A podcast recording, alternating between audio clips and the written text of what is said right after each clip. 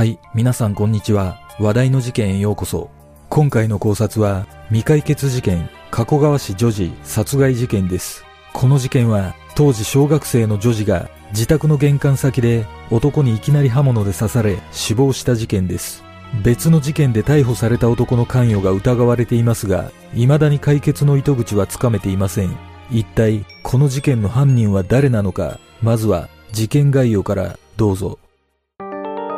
事件概要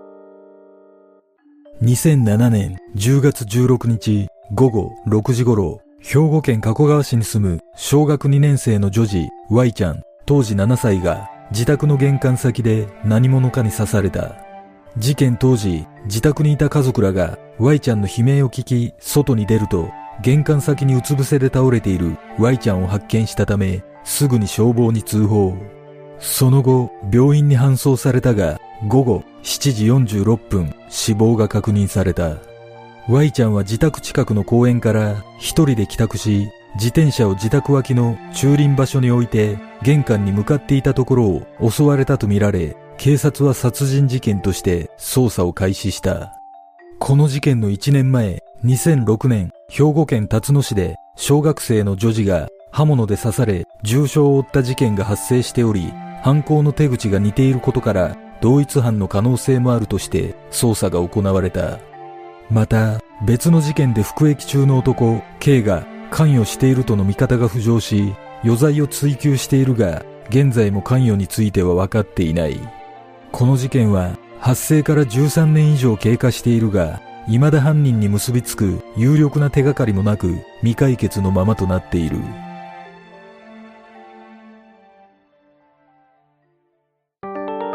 事件の経緯。現場となった Y ちゃんの自宅は山陽電鉄別府駅から西に1キロほど離れた住宅街にあり大通りから約70メートル入ったところにあった。Y ちゃんは母子家庭で母親当時27歳と姉妹祖父母母親の弟当時高校生と中学生の2人の8人で暮らしていたが事件当日自宅には母親祖母姉妹の4人がいたとされる。10月16日午後3時頃、Y ちゃんは学校から帰宅し、宿題を済ませた。午後3時半頃、Y ちゃんは妹、当時5歳と自転車で自宅近くの公園に向かい、妹や友達らと遊具で遊んだり、自転車に乗ったりして遊んでいたとされる。午後5時半頃、妹が先に自宅に帰り、その後、Y ちゃんは友達の住むマンションの近くでかくれんぼなどをして遊んでいたという。その後、Y ちゃんは一人で帰宅しており、その姿が幹線道路沿いの防犯カメラに映っている。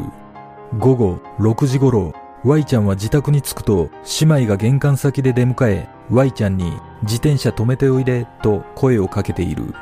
その後、Y ちゃんは自宅脇に自転車を止めに行ったとされるが、自宅にいた家族が Y ちゃんの叫び声を聞いたため、外に出たところ、Y ちゃんが頭を玄関先に向け、うつ伏せで倒れているのを発見した。午後6時6分頃、母親は119番通報し、救急車を要請。午後6時8分頃、救急車が到着し、Y ちゃんは病院に搬送された。この時、Y ちゃんにはまだ意識があり、救急隊員から誰に刺されたのかと聞かれ、Y ちゃんは大人の人、男と答えたという。午後7時46分、搬送先の病院で Y ちゃんの死亡が確認された。司法解剖の結果、死因は失血死とされ、胸の傷が心臓付近まで達しており、それが致命傷となったことが分かった。また、腹の傷も腸にまで達するほど深かったが、傷口の幅は2、3センチと小さかったため、凶器は小型ナイフが使われたとみられ、この2箇所の傷の他に刺された箇所はなく、殴られたような跡や防御創はなかったとされている。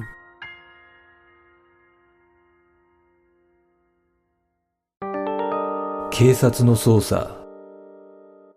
現場となった Y ちゃんの自宅の敷地内には裏手の畑とつながる砂利道があり畑のフェンスの向こうには幼稚園があった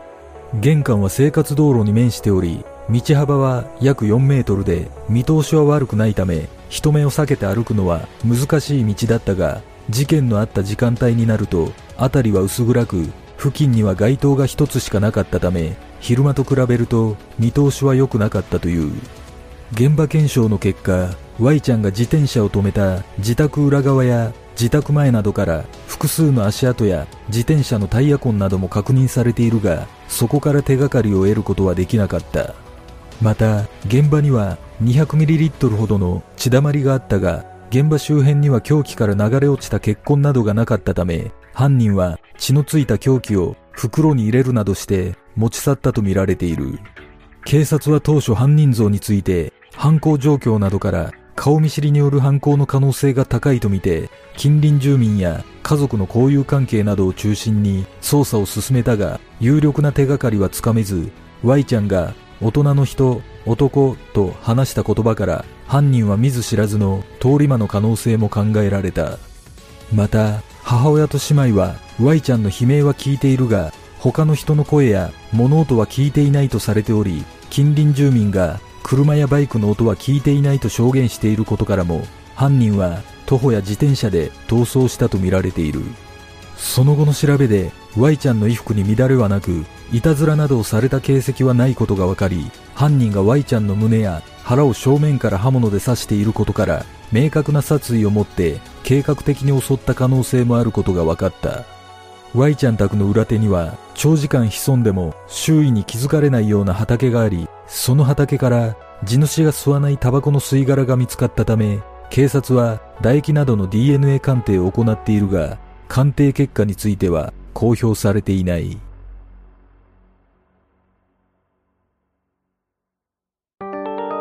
目撃情報。実はこの事件の発生前後に現場周辺でいくつかの怪しい人物が目撃されている。事件当日午後3時半頃、Y ちゃんの通う小学校の校門付近をうろつく不審な若い男が目撃されており、この男に似た人物が事件発生の約1時間前から2回にわたり Y ちゃんの自宅近くの交差点で目撃されている。その男の特徴は小太りでベージュの作業服を着ており身長約160センチで短い茶髪だったとされている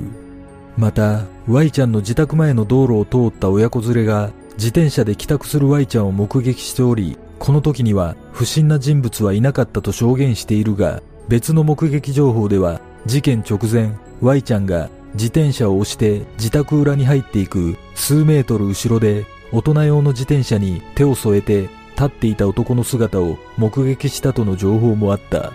さらに事件直後には自転車に乗った男が現場から西に約80メートル離れた幹線道路を大声で叫びながら通り過ぎていくのを複数の人が目撃しており、午後6時半頃には現場から北へ約80メートル離れた路地でフードをかぶった男が走る姿が目撃されたほか、事件前に単発の作業着の男を見たマスクをつけた男がうろついていたなど数々の情報が寄せられた。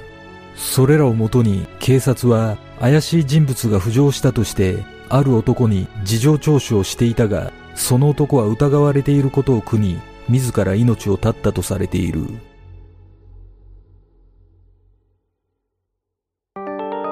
疑惑の人物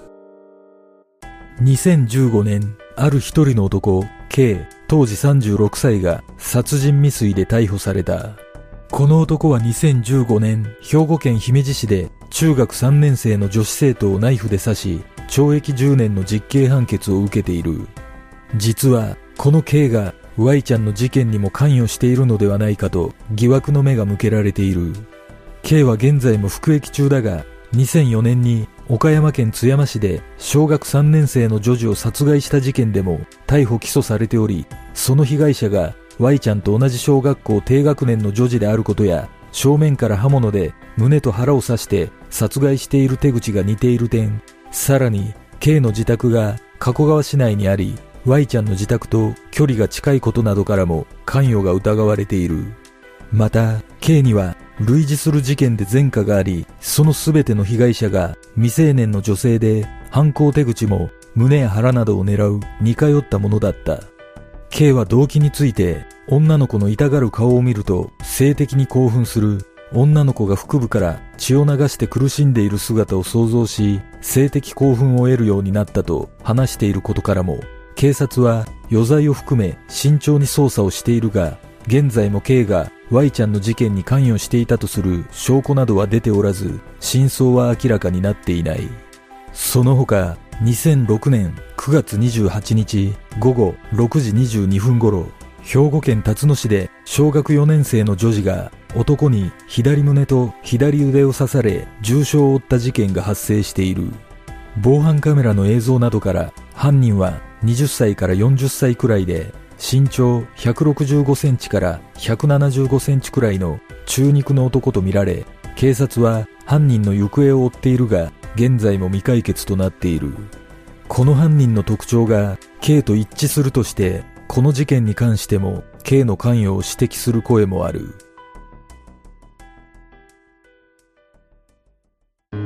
事件の真相とは？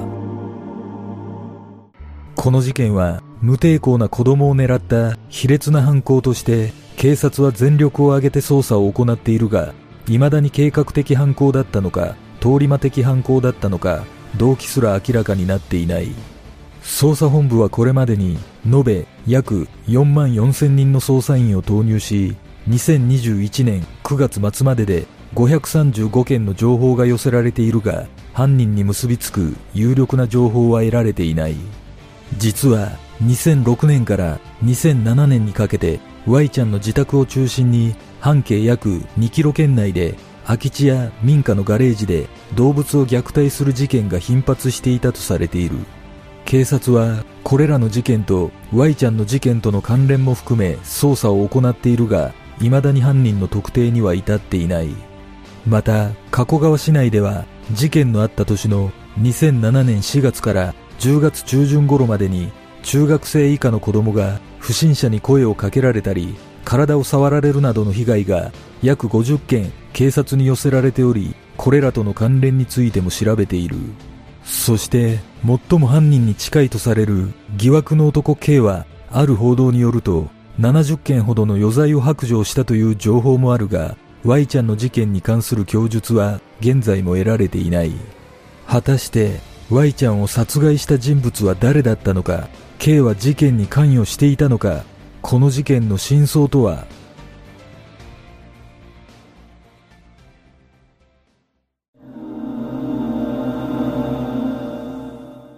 この事件は別の事件で服役中の K の関与が疑われていますが、その後の捜査に進展があったという情報が出ていないことから、別の人物の犯行だった可能性があるのではないでしょうか。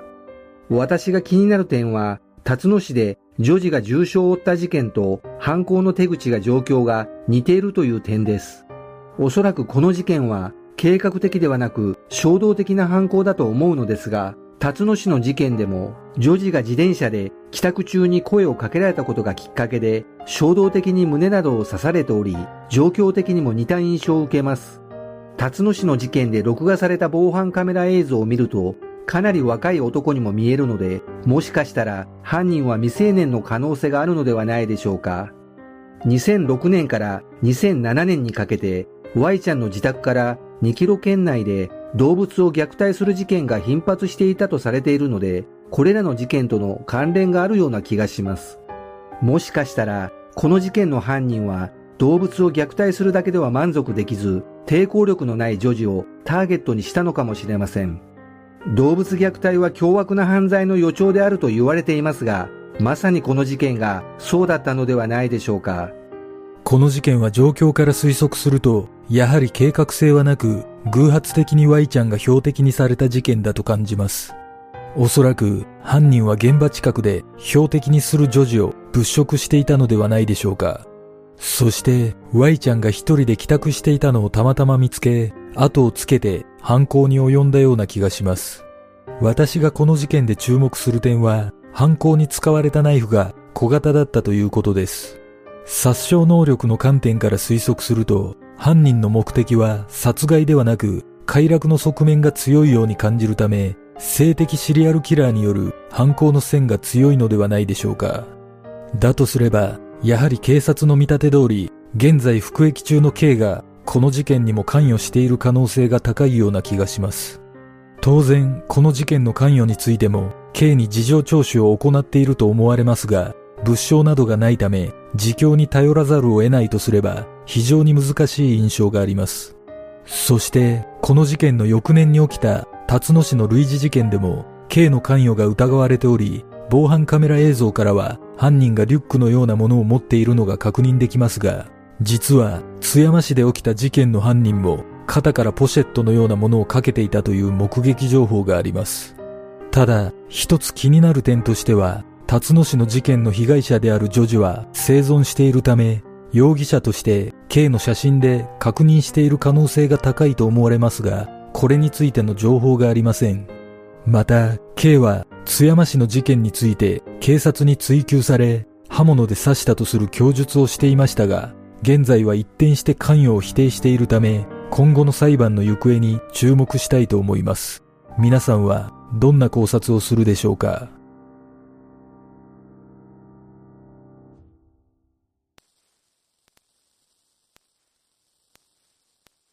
では、今回の考察は以上となります。よかったら、グッドボタン、チャンネル登録お願いします。ご覧いただきありがとうございます。では、次の考察で